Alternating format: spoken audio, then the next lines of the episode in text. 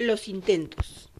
En octubre de 1999, cuando los muertos eran nueve, el municipio promovió la instalación en las eras de la línea de ayuda al suicida que funciona en Comodoro Rivadavia y propició algunas visitas a Bartolomé Ramírez, un psiquiatra de Caleta Olivia. Más tarde, una casualidad llevó desde Buenos Aires al psicoanalista y médico psiquiatra José Eduardo Abadi. Ese mismo mes, un grupo de padres voluntarios fundó la llamada Línea 500, una suerte de ayuda telefónica al desesperado general.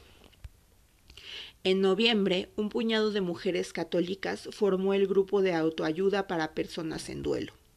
Dos años después, en marzo de 2001, Poder Ciudadano implementó en los colegios el Plan de Jóvenes Negociadores creado por la Universidad de Harvard, cuya intención es capacitar jóvenes para resolver conflictos sin violencia. De todo eso, casi nada queda en pie. José Kowalski psicólogo y terapeuta familiar, miembro fundador de la línea de ayuda al suicida de Comodoro Rivadavia y Caleta Olivia, fue quien recibió el pedido oficial para instalarla en las eras. Pero todo quedó en nada, dice Kowalski. Hicieron un despliegue ineficiente y muy político de toda la situación, y la gente se quedó sin ayuda. Nos llamaron para que fuéramos a implementar la línea, pero querían que por teléfono les diéramos una suerte de manual. Ni siquiera llegamos a ir. En la Patagonia, la agresión natural del paisaje y la soledad histórica aumentan la posibilidad de malestar, generando este tipo de salidas. Esto se repite en unos pueblos con falta de arraigo, falta de calidad en las relaciones. Aparece todo lo erótico, agresivo y empiezan a darse relaciones cruzadas sin lugar a oxigenarse. En lugares grandes como Buenos Aires, una persona cambia de grupo, de lugar y renueva su historia, ensaya conductas nuevas. En esos pueblos, la persona queda reverberando siempre en el mismo circuito, y encima con un alto nivel de prejuicio y de incomunicación en las familias, por el tema de la industria petrolera. Cuando en una comunidad como las Eras los suicidios aumentan de forma tan alarmante, quiere decir que algo anda mal en el sistema y esta urbanopatía tiene como síntoma principal la pérdida del impulso vital. La gente de las eras quería que mágicamente les diéramos un manual para que empezaran a atender la línea.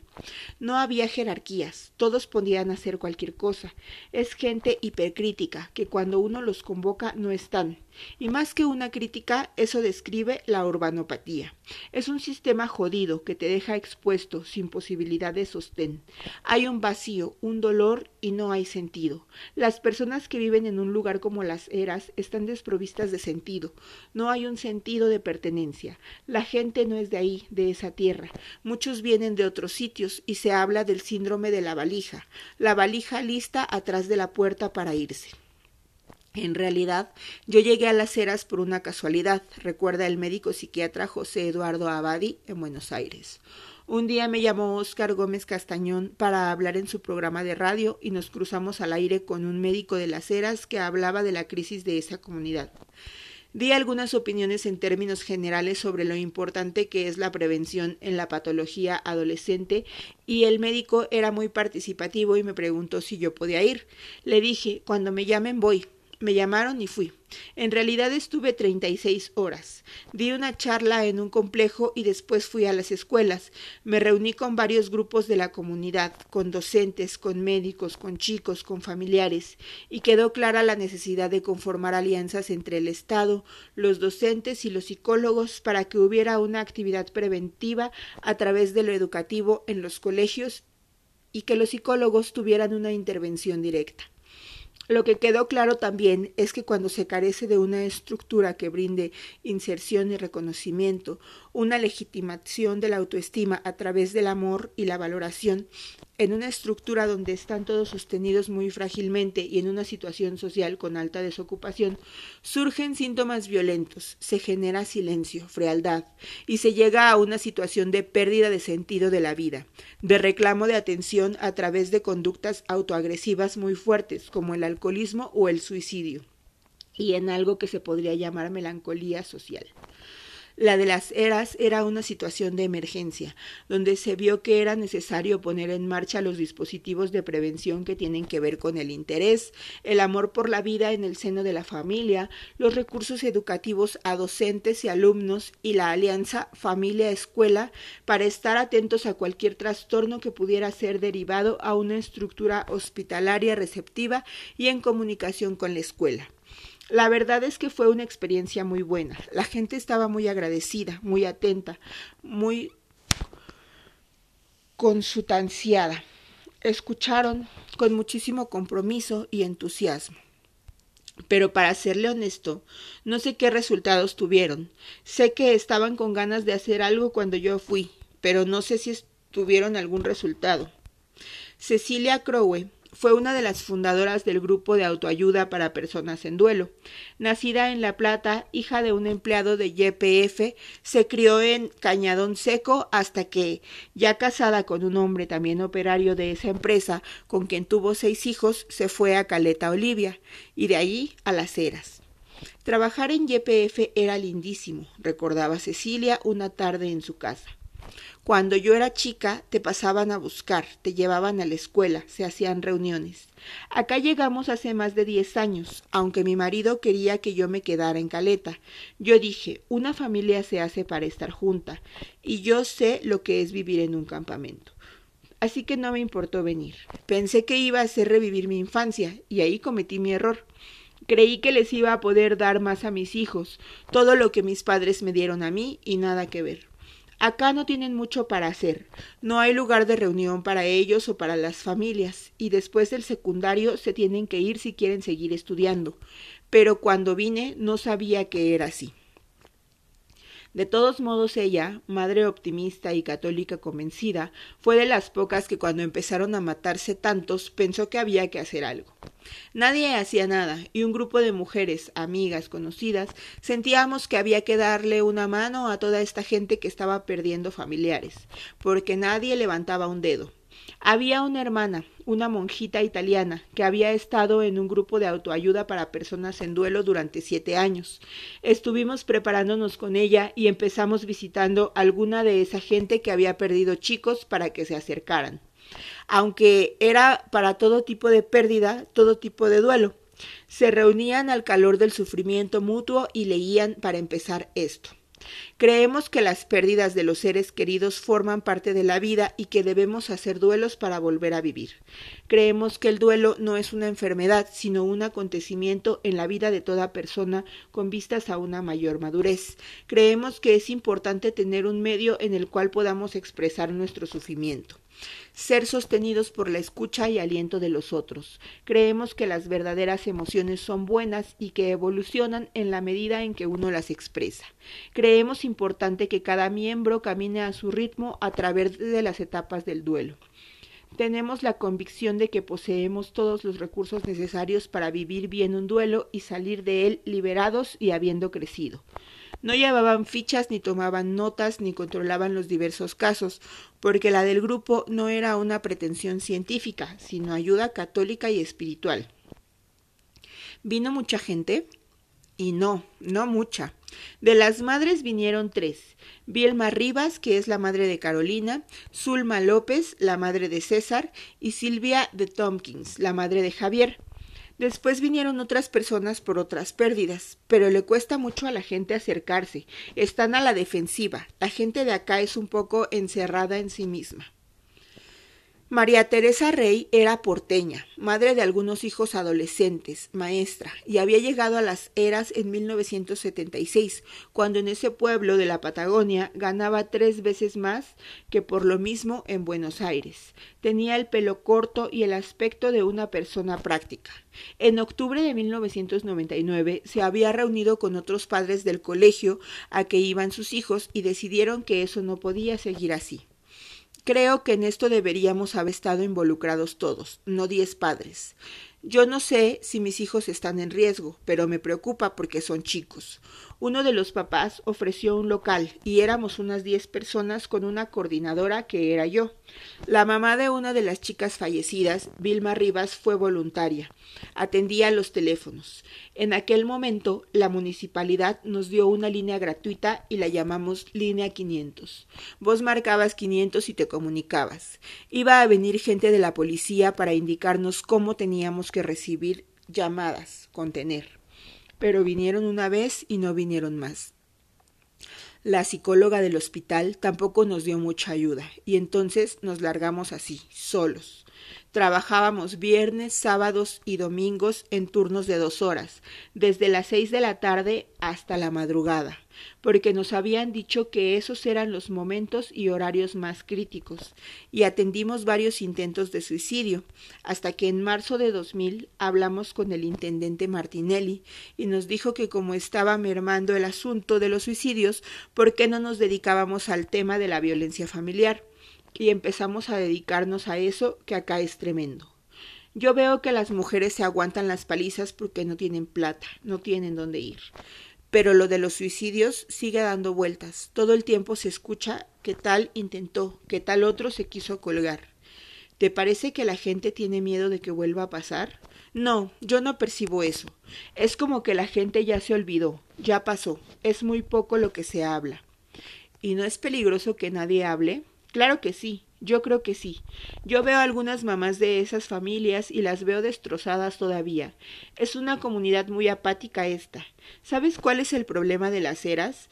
Que no hay una población estable. Con el tema del petróleo la gente se va y viene. No tiene una identidad de pueblo. Pero eso pasará también en otros pueblos petroleros. ¿Sabes que no? Mi marido es de Perito Moreno. Y vos ves que allá todos se ponen de acuerdo para luchar contra algo. Acá las cuestiones políticas son tremendas. Nosotros somos radicales y mis hijos tienen amigos que son peronistas. ¿Y vos podés creer que nos cuestionan eso? El Program Young Negotiators llegó a Argentina desde Harvard por iniciativa de Luis Moreno Ocampo en 1998, que lo sumó al área de educación de poder ciudadano. En la Argentina, el programa se tradujo como Plan de Jóvenes Negociadores, pero se lo conoce como PYN. Su intención es enseñar a resolver conflictos sin violencia a personas de más de 11 años.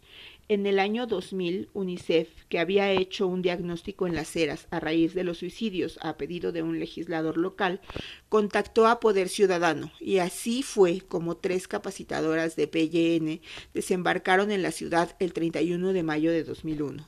Se quedaron tres días y capacitaron a 50 docentes que formaron a su vez a 600 alumnos.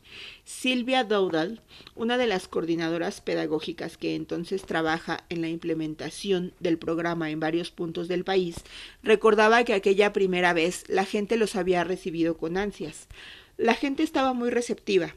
Se quedaban después de horas hablando y querían saber más y más. El programa tiene dos grandes líneas. Una es aprender el procedimiento de resolución de conflictos. La otra es establecer metas grupales a corto plazo, posibles y realizables. Lo que encontramos entre los chicos fue falta de proyecto, apatía, problemas de violencia física entre ellos, situaciones conflictivas con los padres, prostitución y abuso infantil. Pero nadie nos hablaba de los suicidios. Cuando hicimos que se retiraran los adultos, inmediatamente contaron de los suicidios. Cuando les preguntamos cuáles creían ellos que eran las causas, dijeron que era porque ahí no hay nada para hacer, porque no hay futuro, porque no hay esperanza. Les preguntamos si tenían miedo de que les pasara a ellos y dijeron que sí. Y les dijimos que uno se puede cuidar de eso, que si ellos estaban juntos y tenían un proyecto para frenar, ese efecto dominó se podía hacer. Pero los padres se asustan. Todos tienen hijos y piensan que les podría pasar a ellos. El clima también tiene que ver. Siempre están todos metidos para adentro y el suicidio tiene que ver con eso, con una agresión para adentro. No hay urbanización que invite a un encuentro social. No hay una plaza, no hay confiterías. ¿Qué hacen los chicos un viernes a la noche? No hay cine, no hay teatro, no hay nada.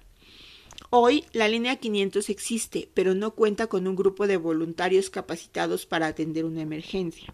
El grupo de autoayuda para personas en duelo funciona esporádicamente, ya que depende de la demanda de los ciudadanos que continúan reticentes a exponer sus problemas. Durante 2003 permaneció inactivo. El PYN sigue aplicándose en las escuelas y hasta fines de 2004 se habían capacitado, según datos de Poder Ciudadano, más de 900 alumnos y cerca de 60 docentes. De los 600 alumnos graduados durante el primer año, la cantidad bajó a 130 en 2003, cuando el programa se implementó en Río Gallegos con participación de escuelas de las eras y volvió a subir en 2004 con 185 alumnos graduados. Nada indica que haya alguna relación directa entre su implementación y la disminución o no de los suicidios en las eras, aunque la reducción de la cantidad de sanciones en los colegios detectada por el Poder Ciudadano hablaría del éxito del programa. En abril de 2004, por iniciativa del municipio, profesionales de la Universidad del Mar del Plata viajaron a las eras para capacitar a maestros, funcionarios y profesionales de la salud en el trabajo en red y la prevención de situaciones como estas. Las tres únicas psicólogas residentes, Milena Aguilera, Juliana Silvetti, Paola López, que trabajan en el hospital, se sumaron a esta modalidad de trabajo junto a la policía, las escuelas y la justicia. Aunque iniciado con gran expectativa, el entusiasmo por el trabajo en red decayó hacia fines de año, cuando sin embargo la realidad demostró una vez más que había que hacer algo. La primera vez que veía a Martina Díaz era de noche y ella estaba en una reunión de alumnas en la escuela Osken Aiki sentada sobre un escritorio, camiseta blanca arremangada, melena lacia, jeans, zapatillas. No tenía más de veinte, fumaba y puteaba, puteaba y fumaba, y cada tanto besaba a un chico joven, de dieciséis, que sonreía sin timideces y le pasaba la lengua y un dedo por la boca. Martina tenía varios hermanos y vivía con algunos de ellos y su madre, Olga Santamarina, en el barrio Don Bosco. La tarde en que llegué a su casa, la familia estaba acurrucada jugando naipes en la cocina. Olga tomaba mates, fumaba y cocinaba bollos fritos. Martina me pidió que fuéramos a su pieza para hablar tranquilas y mientras subíamos las escaleras le pregunté si su madre trabajaba. Sí, pero está con carpeta América. Es operadora en la central telefónica. ¿Qué tiene? Cáncer en el estómago, dijo resollando. Ahora abandonó el tratamiento, la quimio, los rayos la hacían sentir mal. Dijo basta y dejó. Pero se va a poner bien. Es muy joven. Tiene cuarenta y uno. Va a vivir cincuenta años más. Yo le digo que ella va a vivir hasta que Dios diga basta. Ni un día más ni un día menos. Cada tanto, cuando se termina su pastillita, va al médico porque a veces le duele. Ella es mi mundo, ella es mi vida, ella me visitó, me dio de comer. A mí, que nadie me hable mal de mi mamá. Cuando llegamos a la pieza, Martina estaba agitada. Soy asmática, alérgica al polvo y a los ácaros, dijo y encendió un malboro. En la puerta había un cartel. Estás por entrar a mi mundo. ¿Estás preparado? Olga Santamarina y Ramiro Díaz se habían casado jóvenes y tuvieron algunos hijos. Para cuando nació Martina, las cosas ya no andaban bien entre ellos. Se separaron cuando ella tenía un año y medio y seis hermanos. Olga volvió a su lugar de origen, las Eras, sola pero embarazada de unos cuantos meses. Ella luchó sola para criarnos. Lo único que trajo acá fueron sus hijos. Tenía muchos. Yo, mientras ella viva, no me voy a mover de acá, no la voy a dejar. Ella es mi felicidad. Quiero estar acá si me necesita. Por eso, por quedarse con su madre, Martina no se había ido a Comodoro Rivadavia a estudiar comunicación social como quería, ni se había atrevido a seguir los pasos de un novio extranjero que insistía en llevársela con él. En su cuarto había fotos de amigas y mensajes de ese amor que dura poco, adolescente. Te quiero, no cambies nunca. Una amiga como vos solo se tiene una vez. Gracias por existir. Un cartel a los pies de la cama decía, en los momentos calientes hay que pensar en frío. Martina tosía como un molino atascado y fumaba uno tras otro. ¿A tu papá lo ves? No, nunca. Lo conocí a los 14 años. Yo me había roto la cabeza andando en moto y estaba internada en el hospital y un hombre se acercó a la cama. Le dije, ¿quién es usted, señor? Si bien sabía que quién era, mi mamá después me dijo, mira, es tu papá. Si lo querés conocer, querelo. Si no lo querés, querer, no lo quieras. ¿Y vos? Yo opté por la indiferencia, pero todo bien. Al que yo le digo papi, que es el que me crió, la pareja de mi mamá, lo mataron en el 2000. Fue terrible para mí. Él estaba en su casa y le cortaron el cuello. Nunca se supo quién había sido, pero todo bien. Yo siempre me sobrepongo. Siempre fui medio bardito. En primaria todo bien, pero el secundario me fui directo a la nocturna, a la Oskenaik. Nada de escuela diurna. Tenía 14 años y entre todos los grandes me sentía Dios, Dios en miniatura. Y ahí, entre fumar, a tener novio, a decir malas palabras, son mi debilidad.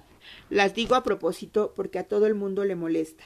Si vos me pedís que te hable con propiedad, te hablo con propiedad, pero si te molesta, lo hago peor. En 1999, cuando tenía 18 años y en plena ola de suicidios, Martina se anotó como voluntaria de la línea 500. Fueron como 13 suicidios en menos de un año. Después de lo de Mónica Vanegas, la hermana de Alberto, se empezó a decir cualquier cosa, porque había habido suicidios antes, pero lo de ella fue impresionante toda gente que el pueblo entero conocía, César, Luisito, todos los chicos que no tenían problema con nadie, en esa época todo el mundo te decía, ah, igual mañana me voy a cargar un tiro o me voy a colgar. Todos esos chicos eran conocidísimos y supuestamente no andaban en ninguna. Yo me quedaba pensando qué tenían en común. Ni siquiera eran amigos entre ellos. A mí, hasta el día de hoy, no me cierra, no entiendo. Dicen que la falta de futuro, de perspectiva. Sí, bueno, pero acá, si la gente no la empujas, no hacen nada. La gente dice, no tenés nada que hacer, y cuando haces cosas para que vayan, no van. Cuando yo me gradué del colegio, hicimos la fiesta de la familia en octubre, y fueron treinta y dos familias, y en las eras hay diez mil personas, pero el problema es que están todos pendientes de qué van a decir los demás. Incluso con la línea 500 fue un lío, porque vos lo que hablabas conmigo moría ahí. Nadie sabía con quién hablabas ni lo que te decía, pero la gente desconfiaba, pensaba que uno iba a andar contando. ¿Ustedes llevaban un registro? No, cada uno llevaba una ficha de las personas con las que hablaba, pero nadie se metía en las fichas de otro. A mí me tocaron dos casos de intento una señora que había abierto las hornallas y la encontraron desmayada, y un señor que se quería matar con una pistola. Por lo general, los que tratan de suicidarse es que no tienen con quién hablar. Si se sienten solos, no confían en nadie para ir y decirles lo que les pasa. Ese verano yo salía a andar en bici y dos por tres me paraba la cana. Me asustaba, pero como yo en bardos grandes no me meto, todo bien y era que me llamaban por la línea 500, porque había algún intento y tenía que salir corriendo al hospital o a la casa de la persona. En 2001, cuando el PYN desembarcó en las eras, Martina todavía estudiaba el secundario y también se anotó en ese intento. Hasta el día de hoy me pregunto por qué me eligieron. ¿Será que soy rebardito? Pero dentro de todo soy contemplativa.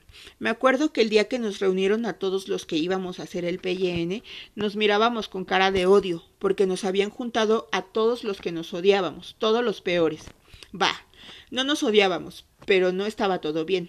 Y después con el tiempo sí, estuvo todo bien. Y ahora negocio con mi vieja, mi hermanito, mi novio. Yo creo que a la gente que lo hizo, el PYN, le alimentó el alma. El problema es que no alimenta el bolsillo. ¿Por qué dejaste de ser voluntaria de la línea 500? Es que a mí mis casos me salieron bien, pero si yo llegara a tener un caso y esa persona se llega a morir, sería muy complicado. Por eso creo que también me alejé de la línea, porque cuando te llaman y te dicen me voy a matar, vos decís pero ¿por qué? ¿Por qué? Porque vos querés seguir viviendo, no sabes por qué, por qué tenés tantos quilombos que no sabes por qué, pero querés seguir viviendo. ¿Vos tenías tantos quilombos? Y sí, yo creo que empecé la línea por eso, porque andaba con un amigo diciendo que nos íbamos a matar. Bajó la voz como si alguien pudiera escucharla. Yo decía, yo no tengo nada, tengo mis hermanos a cargo, tengo mi mamá que está enferma, pero fuera de eso no tengo por qué vivir. Me decía a mí misma, ¿qué me gusta a mí? Nada. Leer y escuchar música y ahí me quedé. Estudiar comunicación sí, pero no se podía. No sé cómo ni cuándo, pero yo me deprimí. Dormía, dormía, dormía y no comía. No hacía nada. En el cuarto, dibujadas con aerosol, había estrellas y lunas de color fuchsia. En una pared, la foto de su madre, el pilar de la familia, mamá. En la puerta, una frase de Jorge Bucay. He nacido hoy de madrugada, viví mi niñez esta mañana y sobre el mediodía ya he transitado mi adolescencia. Y no es que me asuste que el tiempo se me pase tan rápido, pero me inquieta pensar que tal vez mañana yo sea demasiado viejo para hacer lo que dejé pendiente. Como me sentía sola y encima veía que toda esa gente se estaba matando, matarse era como la salida, la puerta de escape, y bueno. Pero después, con la línea 500 y el PYN, zafé. Y por ahí, el año que viene, empezó a estudiar comunicación a distancia, para después irme a Comodoro. ¿Quién te dice, no? Total, soy joven. En agosto del 2002, el padre de Martina, Ramiro Díaz quiso envenenarse y todos sus hijos, menos ella, todavía se pregunta por qué. Viajaron a San Julián a socorrerlo. El hombre se salvó. El primero de diciembre de 2002, el hermano mayor de Martina atropelló a cuatro varones en el barrio Don Bosco. Fue al Consejo Deliberante. Uno de ellos, de 17 años, falleció el 23 de diciembre. El otro, en febrero de 2005. Todavía estaba internado inconsciente en el hospital de las Eras. El 16 de enero de 2003, la Cámara de Apelaciones de la ciudad de Caleta, Olivia, ordenó la liberación del hermano de Martina, imputado por homicidio culposo y lesiones graves, y los familiares del chico muerto hicieron en las eras marchas de protesta. Un año después hubo un cambio de carátula y se ordenó su detención. Martina nunca fue a Comodoro Rivadavia a estudiar comunicación social y trabaja desde 2004 como camarera en el Casino Club de las Eras, que abrió el 4 de noviembre de ese año. Tiene más de 100 máquinas de tragamonedas y es uno de los negocios más prósperos del pueblo. Pero aquella tarde, sentada en el piso del cuarto de su casa, ella no sabía nada del futuro cercano y exhalaba anillos perfectos de humo de cigarro mientras decía por ahí me voy a estudiar, pero hasta que mi vieja me necesite voy a estar acá. A mí lo único que me tenés que decir para que me quede es te necesito. ¿Te lo siguen diciendo? Me lo siguen, me lo dicen seguido. Me fui de su casa tarde, cené sola y por la noche vi un documental de la Mara Salvatrucha, una pandilla feroz de El Salvador, país que queda muy al norte, pero no tanto como Buenos Aires. Afuera el viento seguía, Seguirá siempre, me dije. No hay quien lo pare. Al día siguiente, en el hotel no había ventanas sin temblor, puertas sin trepidación, endija por la que no se colaran silbidos estremecedores. Golpearon la puerta del cuarto y abrí. Era Cecilia con un paquete envuelto en primoroso papel de diario del mes pasado. Para vos, me dijo. Lo abrí. Un huevo de avestruz pintado de verde. Sobre la pintura ella había escrito Recuerdo de las eras. Lo había firmado. Me recomendó que cuando regresara a Buenos Aires le hiciera un agujero para que drenara el avestruz, que nunca sería bicho. El huevo. Estaba por cerrar la puerta cuando me dijo que si ella fuera lesbiana se enamoraría de mí y querría hacer el amor conmigo. Le dije gracias, no supe qué decir. El restaurante no era eso, sino un boliche una barra modesta donde servían comidas rápidas, empanadas, guisos, milanesas. Estaba en una esquina y lo atendía la chica de anteojos demasiado grandes que había subido un año atrás, cien días, dos, al omnibus en la ruta, cerca de Pico Truncado. Dos o tres parroquianos miraban una pelea de boxeo en la tele y Pedro Beltrán comía una milanesa. Casi no hablaba. Estoy en pedacitos y no los puedo juntar. Me habló de sus alumnos, de su hermano, del piquete, del amor de los hombres, de las inquietudes del cuerpo. Se quejaba de las mentes cerradas, de su falta de casa, de su soledad, de la incomprensión. Cuando yo me fui de acá, esto era un pueblo, madre. ¿Y ahora cambió? No. Su boca rosa se abrió en una sonrisa que no era alegre. Entonces dijo que estaba harto, que no podía más y que soñaba su final de diva envenenando a sus quince perros y gatos para después quemarse vivo. Pero pensó que quién soy yo para quitarles la vida. Mi problema es que yo no tengo nada, salvo los que están en mi corazón. Mi hermano, mi tía. Pagamos y caminamos despacio hasta su casa. Nos despedimos en la puerta. Cuando entró, escuché que batallaba con obstáculos que solo él conocía y hablaba mansamente con todas sus criaturas. Después no escuché más. Decían que Pedro ya había intentado sin éxito el gas y las pastillas, y que era uno más de los que cada tanto tratan. En las eras, todas las semanas, había noticias de bebés destrozados y niñas desvirgadas hasta la muerte, y la revista La Ciudad contaba esas cosas, las cosas que pasan. Pero nadie contaba lo que había dejado de pasar los chicos y las chicas traídos de regreso con las venas rotas, enhebrados a sus pequeñas horas y sus modestos días después de un paso breve por la boca tiesa, inolvidable de una horca. Eran muchos, eran cosas de todos los días.